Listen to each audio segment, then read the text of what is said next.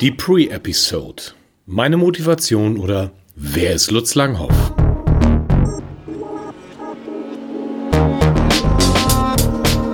Mut, Motivation, machen. Der Podcast für alle, die was bewegen wollen. Von und mit Lutz Langhoff. Moin und herzlich willkommen zu Mut, Motivation, machen. Der Podcast für alle, die was bewegen wollen. Ich persönlich mag Podcasts, die gleich zur Sache kommen. Also wo ich, wo ich gleich weiß, worum es geht und die schrittweise die Gedanken einfach entfalten. Das begeistert mich, ich habe darauf Bock, ich sehe auch, wie meine Entdeckerfreude dabei geweckt wird. Ich will gleich in ein Thema rein. Insgesamt nehme ich mir für meinen Podcast daran ein Vorbild. Es gibt aber auch die andere Seite in mir und bei ganz vielen Hörern, die sich fragen, wer ist das eigentlich? Welche Person spricht da? Und nicht wenige wollen erstmal einen tiefen Eindruck über den Podcaster haben, um danach inhaltlich dann sauber einzusteigen. Mir persönlich ist das oft zu viel. Sogar nicht in wenigen Episoden bei Kollegen denke ich, ja, ist in Ordnung, aber jetzt kommt zum Punkt.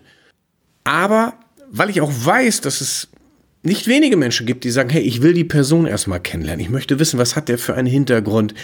wie kam er dazu, dass er bei diesem Thema gelandet ist. Und für all diejenigen gibt es jetzt diese Pre-Episode. Über mich, über Lutz Langhoff, über meinen Werdegang, über meine Leidenschaften, meine beruflichen Erfahrungen, alles, was dazugehört. Falls Sie jetzt denken, darauf habe ich keinen Bock, das will ich nicht, überspringen Sie. Gerne. Mit einem ganz großen Herzen sage ich das. Es wird nicht inhaltlich zur Sache gehen mit den Punkten, das gehört dazu, um Motivation, Mut zu entwickeln, sondern es sind die Stationen meines Lebens, damit man ein Bild dafür kriegt, wer ist dieser Lutz Langhoff. Einer meiner großen Vorbilder und Helden ist Guy Kawasaki. Das ist eine amerikanische Startup-Legende. In seinem Klassiker The Art of the Start, welches übrigens ein sich entzündendes Streichholz auf dem Cover hat, keine ja, kein Wunder, dass ich das mag. Nennt er als das wichtigste Element am Anfang von allem Make Meaning. Schaffe Bedeutung. Was ist der Sinn des Ganzen? Warum mache ich das Ganze? Das gilt für potenzielle Mitstreiter, das gilt für Kunden, aber vor allem für sich selber. Warum in aller Welt mache ich das, was ich mache? Was sind die Grundlagen? Was ist mein Selbstverständnis für meine Handlungen? Kawasaki zitiert das hasidische Sprichwort. Everyone should carefully observe which way his heart draws him, and then choose that way with all his strength. Jeder sollte sich vorsichtig beobachten, wahrnehmen, in welche Richtung das eigene Herz jemanden zieht und dann diesen Weg mit aller Stärke nachgehen. Ich liebe dieses Sprichwort. Es gibt in meiner Biografie vier große berufliche Wurzeln die mich zum Feuermacher gemacht haben. Also das, was ich heute bin, die möchte ich jetzt genauer anschauen.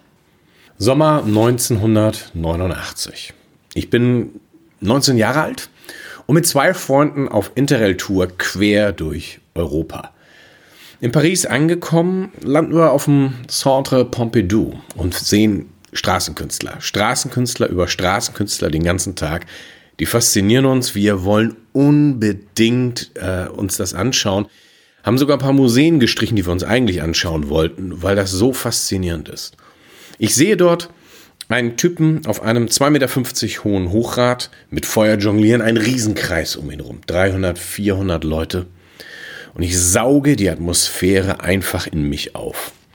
Abends auf dem Weg zurück in die Jugendherberge steht mein Entschluss fest. Ich werde Straßenkünstler. Das hat sich ganz, ganz tief bei mir reingesenkt ins Herz, wo ich merkte, hey, das muss jetzt sein. Passend tut das nicht zu meinem bisherigen Leben. Ich bin im spießigen Speckgürtel von Hamburg groß geworden, mit keinem wirklich nennenswerten Höhepunkt, wo man jetzt sagen muss, boah, da sah man als Kind schon, was aus dem werden muss.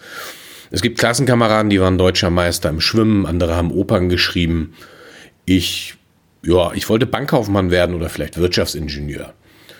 Im Sport habe ich, naja, meistens eine 4 gehabt, außer im Basketball, das kommt über meine Länge.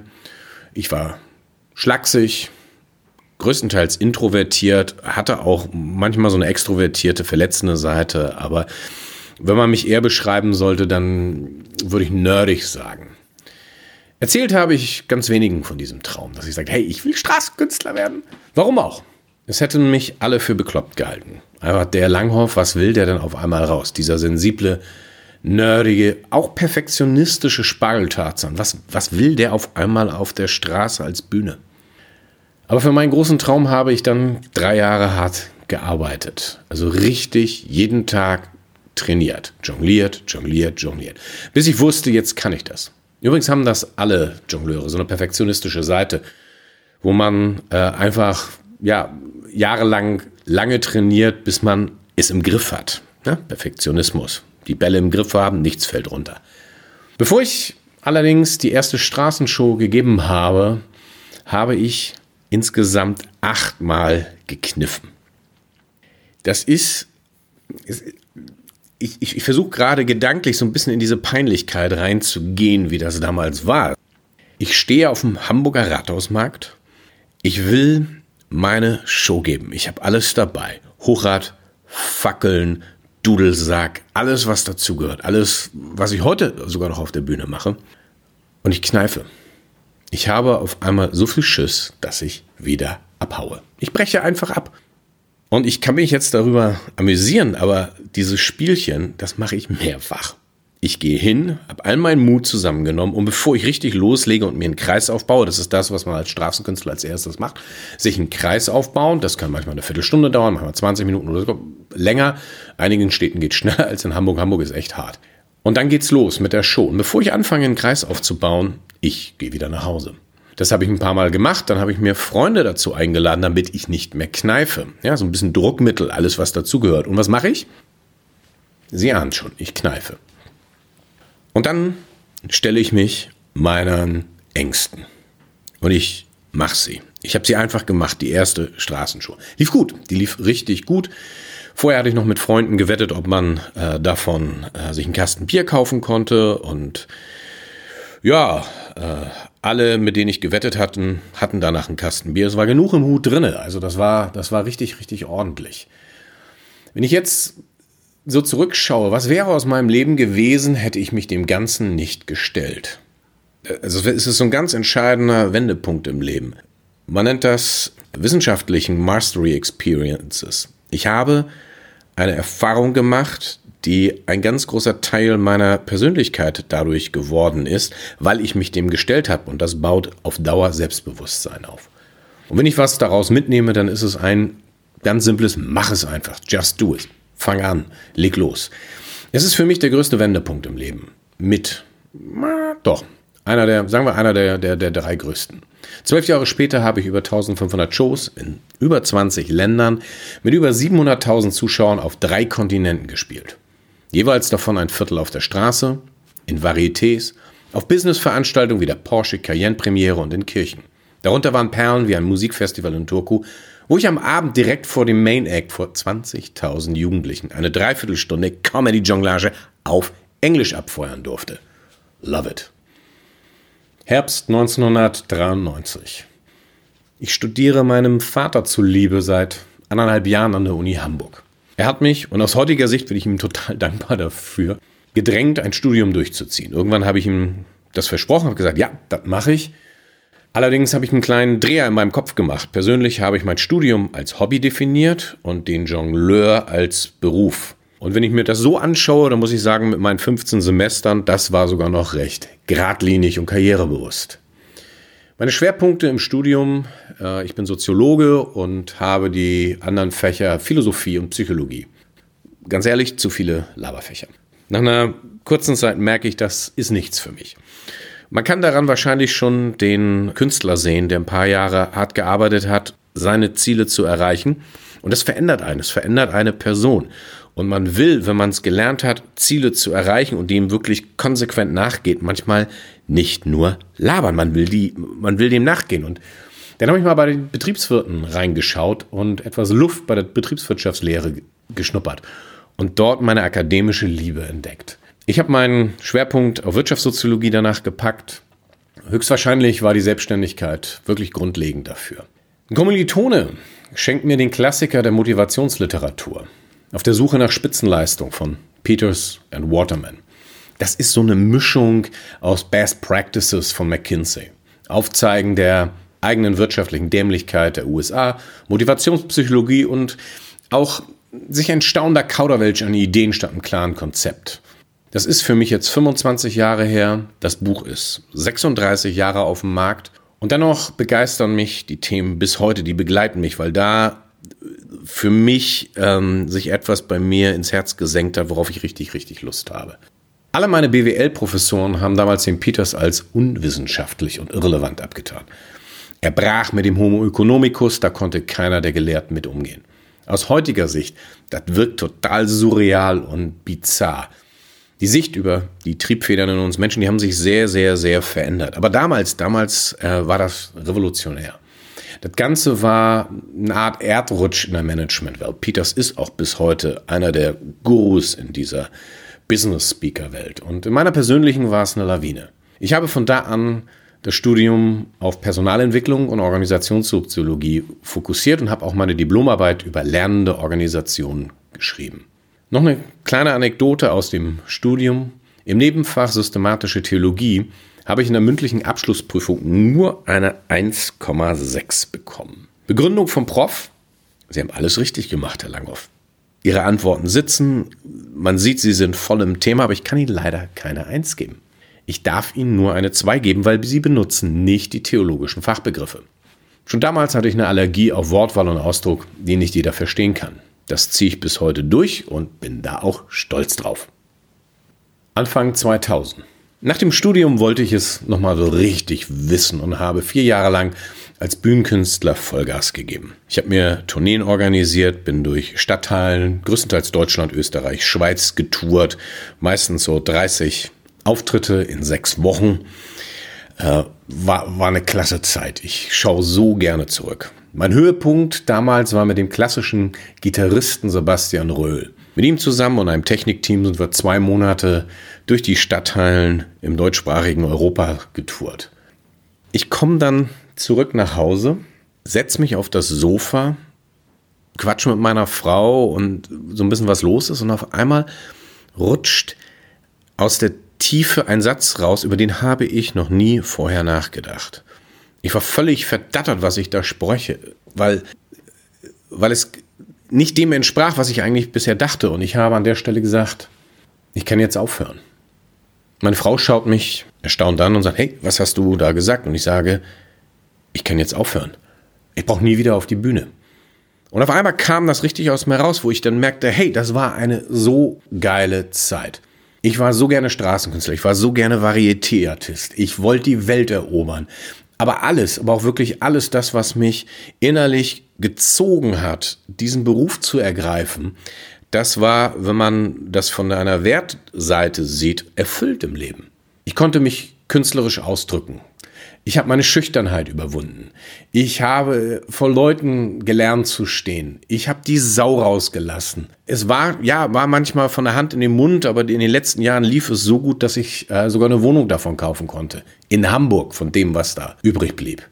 Aber die Phase des Lebens war für mich auf einmal abgeschlossen. Das war glasklar. Jetzt kommt nur die Frage, was kommt als nächstes? Und manchmal ist das Leben da richtig, richtig schräg. Ein Freund von mir aus meiner Kirchengemeinde hat ein Start-up-Büro, wo er Menschen in die Selbstständigkeit begleitet. Ohne jede Vorabsprache. Das stimmt wirklich so, wie ich das sage. Ohne irgendeine Vorabsprache. Zu diesem Thema, zum Inhalt oder sonst was klingelt bei mir auf einmal abends um 21 Uhr das Telefon. Da sagt er mir, hey Lutz, tut mir leid, dass ich jetzt so spät störe. Meine Frau hat mir gerade verboten zu arbeiten. Ich habe 41 Fieber. Zwei meiner Referenten sind im Urlaub und der Rest ist auch krank. Ähm, du musst mir helfen. Morgen früh um Viertel vor neun kommt meine Sekretärin, gibt dir 93 Overhead-Folien und um neun Uhr, da kommen acht Gründer. Du musst das Seminar über sechs Stunden halten. Das schaffst du. Ich habe bis dahin nie ein Business-Seminar gegeben. Ich war nicht in den Themen. Ich habe die Folien nie gesehen und ich konnte sie mir ja auch vorher nicht angucken. Ich hatte nur einen Anzug, den von meiner Hochzeit. Und ja, nach einer schlaflosen Nacht ging es dann ins Gründungszentrum. Ich habe mir meine PowerPoint-Karaoke gegeben, so würde man das ja heute nennen. Ja, man steht da, legt eine Folie auf, die hat man noch nie gesehen, soll darüber reden. Aber es äh, soll sich anfühlen, als wäre das total geläufig. Und was abgedreht ist, alle Inhalte über Businessplan, Zahlen, Positionierung, Marketing, Strategie, die fühlen sich total bekannt an, so richtig vertraut, als würde ich, als hätte ich dieses Seminar schon dutzendfach gegeben. Und rückblickend ist das ja auch völlig klar. Wenn man 15 Jahre lang als Artist durch die Welt zieht, mehrere Businesspläne geschrieben hat, um die Tourneen zu finanzieren, wenn man all das selber gemacht hat, Positionierung, Darstellung, äh, Vertrieb, ähm, Buchhaltung, das ist eine One-Man-Show. Und eigentlich müsste man jedem, der sich selbstständig macht, sagen, mach das nicht alles selber, weil das, ähm, das schaffst du zeitlich nicht. Aber damals hatte man die Power, man hatte die Energie, ich hab's gemacht. Und deswegen konnte ich ein richtig, richtig gutes Seminar geben. Zwei Gründer wollten mich danach sogar unbedingt als Coach haben. In den Feedbackbögen bekam ich eine Eins. Und das ist mit der ausschlaggebende Grund, warum ich gesagt habe, hey, ich will Startup-Berater werden. Da habe ich richtig Bock drauf. Kann es noch schräger werden?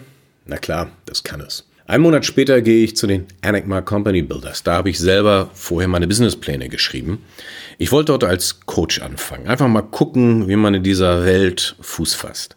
Die Enigma Company Builders waren damals einer der größten Startup Center Europas.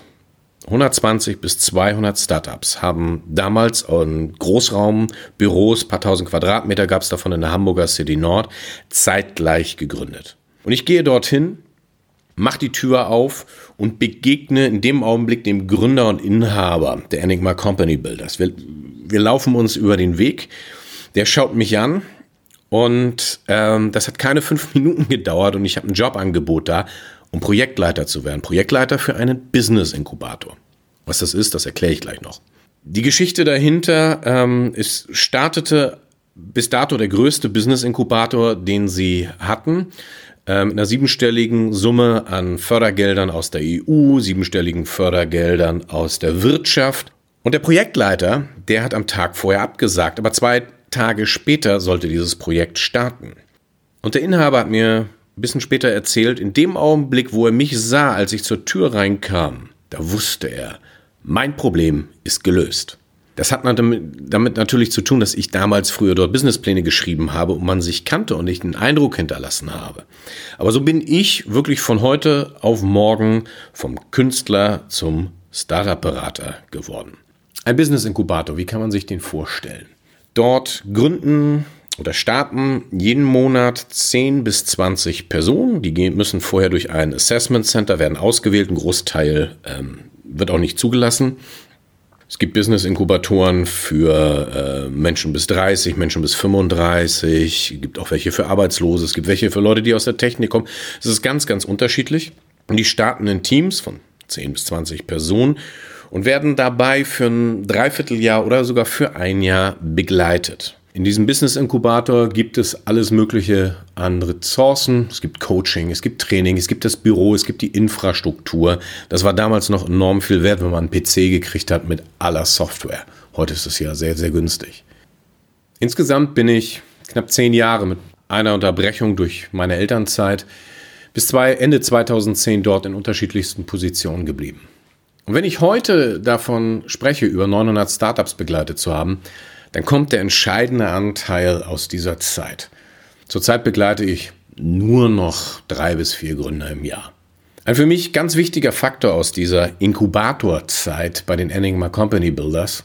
Unsere Arbeit wurde von Professor Dr. Alexander Kritikus vom Deutschen Institut für Wirtschaftsforschung wissenschaftlich begleitet. Die Ergebnisse widersprechen vielen landläufigen Meinungen zum Thema unternehmerisches Denken und Handeln und die werden hier in diese Podcasts immer und immer wieder einfließen. Falls jemand sagt, komm, gib mal ein Beispiel, ähm, ja, da ist sowas wie Schulnoten. Schulnoten sind zum Thema Erfolg im Leben irrelevant. Da gibt es keine Korrelation. Es ist außer in dem Bereich, wo ich ähm, eine Schulbildung mitbringen muss, dass ich das Minimum erreiche.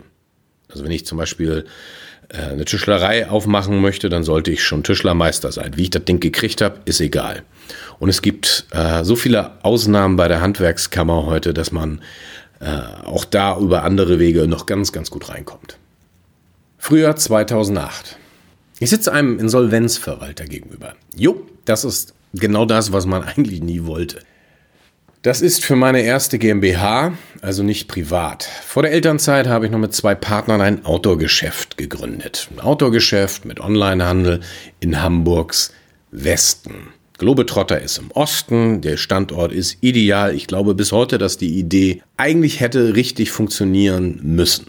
Wenn man sich fragt, Moment mal, der war doch gerade da Projektleiter und Manager, ähm, ja, und zu der Zeit auch so etwas wie Workaholic, das macht man ja noch mal so nebenbei mit. Bis heute bin ich vom Konzept und der Umsetzung total überzeugt begeistert. Wir kriegen uns nur leider im Gründerteam so richtig in die Haare. Und einer zeigt auch nicht geringe kriminelle Energie. Er will seine Anteile nicht verkaufen, wir gehen zum Juristen, lassen uns beraten, also der andere Partner und ich, wir waren zu dritt. Und es wird relativ schnell klar, der kürzeste, schmerzloseste Weg raus, wenn einer überhaupt nicht will und der hatte leider die Hälfte der Anteile, ja, dann müssen wir Insolvenz anmelden, weil wie in jedem Startup beim Anfang, besonders im Handel, man hat einfach zu wenig Kohle. Nichts ist einfacher als das. Und so schließen wir nach drei Monaten Öffnungszeit wieder. Nachdem der Insolvenzverwalter ein paar Monate später die Zahlen geprüft hat, hält er uns für völlig bekloppt. Wir haben schwarze Zahlen. Aber so ist es manchmal. Selbst gute Sachen kommen nicht ins Laufen, weil die Partner einfach nicht zusammenpassen. Diese Episode dauerte nur wenige Monate, aber ist für mich rückblickend mit das prägendste, weil man sich genau anschaut, wie kommt man in diese Scheiße rein? Wie kommt man in dieses, in diese Fehler? Was passiert? Warum, warum bin ich da reingefallen? Warum habe ich an Stellen vertraut, wo es doch eigentlich schon längst klar war, dass das überhaupt nicht möglich ist? Der Verlust ist für mich noch überschaubar, ist im mittleren fünfstelligen Bereich. Das tut weh, aber das verkraftet man, wenn die anderen Sachen laufen. Rückblickend muss ich sagen, dass diese Niederlage mit zu den besten Weggabelungen in meinem Leben gehören. Wirklich zu den besten. Ich habe nur ein paar Jahre gebraucht, um dahin zu kommen. Insgesamt habe ich bis heute achtmal gegründet. Drei GmbHs, zwei Einzelunternehmen, eine GBR und zweimal als Freiberufler. Davon habe ich drei Unternehmen weiterverkauft, drei einfach stillgelegt und die eine Insolvenz, wie gesagt. So, das sind meine vier großen beruflichen Wurzeln, die heute alle in meine Passion als Redner, Autor und Unternehmensentwickler reinfließen. Wenn ich über Mut und unternehmerisches Denken und Handeln rede, dann haben alle Stationen ihren Anteil. Der mit Feuer jonglierende Comedy-Artist, der Wirtschaftssoziologe und heutige Dozent für Unternehmerpersönlichkeit an der Leuphana Universität in Lüneburg, der Startup-Berater mit über 900 begleiteten Startups, der leidenschaftliche Gründer. Alles fließt in meine Kunst des Feuermachens, so wie ich mein erstes Buch über Mut zum unternehmerischen Denken und Handeln genannt habe. Und um ehrlich zu sein, ich fühle mich persönlich bei diesem Thema immer noch auf der Reise. Von meiner privaten Seite kann ich noch sagen, ich bin seit fast 20 Jahren verheiratet, habe zwei Teenager, wobei meine Große gerade ein Jahr in den USA ist. Meine Hobbys sind recht entspannt. Mit dem Hund laufen, kochen, lesen, Fußball. Dazu bin ich ein begeisterter Kirchgänger. Bis heute habe ich über 500 Vorträge und etliche Seminare in Firmen und Verbänden zum unternehmerischen Denken und Handeln gehalten. Und ich liebe es, mich jetzt ganz darauf zu fokussieren. Ich freue mich darauf, gemeinsam mit Ihnen auf die Reise zu Ihrem Feuer zu gehen. Be on Fire, Ihr Lutz Langhoff. Das war Mut, Motivation, Machen. Der Podcast für alle, die was bewegen wollen. Von und mit Lutz Langhoff. Weitere Zündfunken zum unternehmerischen Denken und Handeln auf uduh.de sowie lutzlanghoff.de. Wir freuen uns auf eine Bewertung des Podcasts und wünschen Ihnen ein tiefes, ansteckendes Feuer im Leben.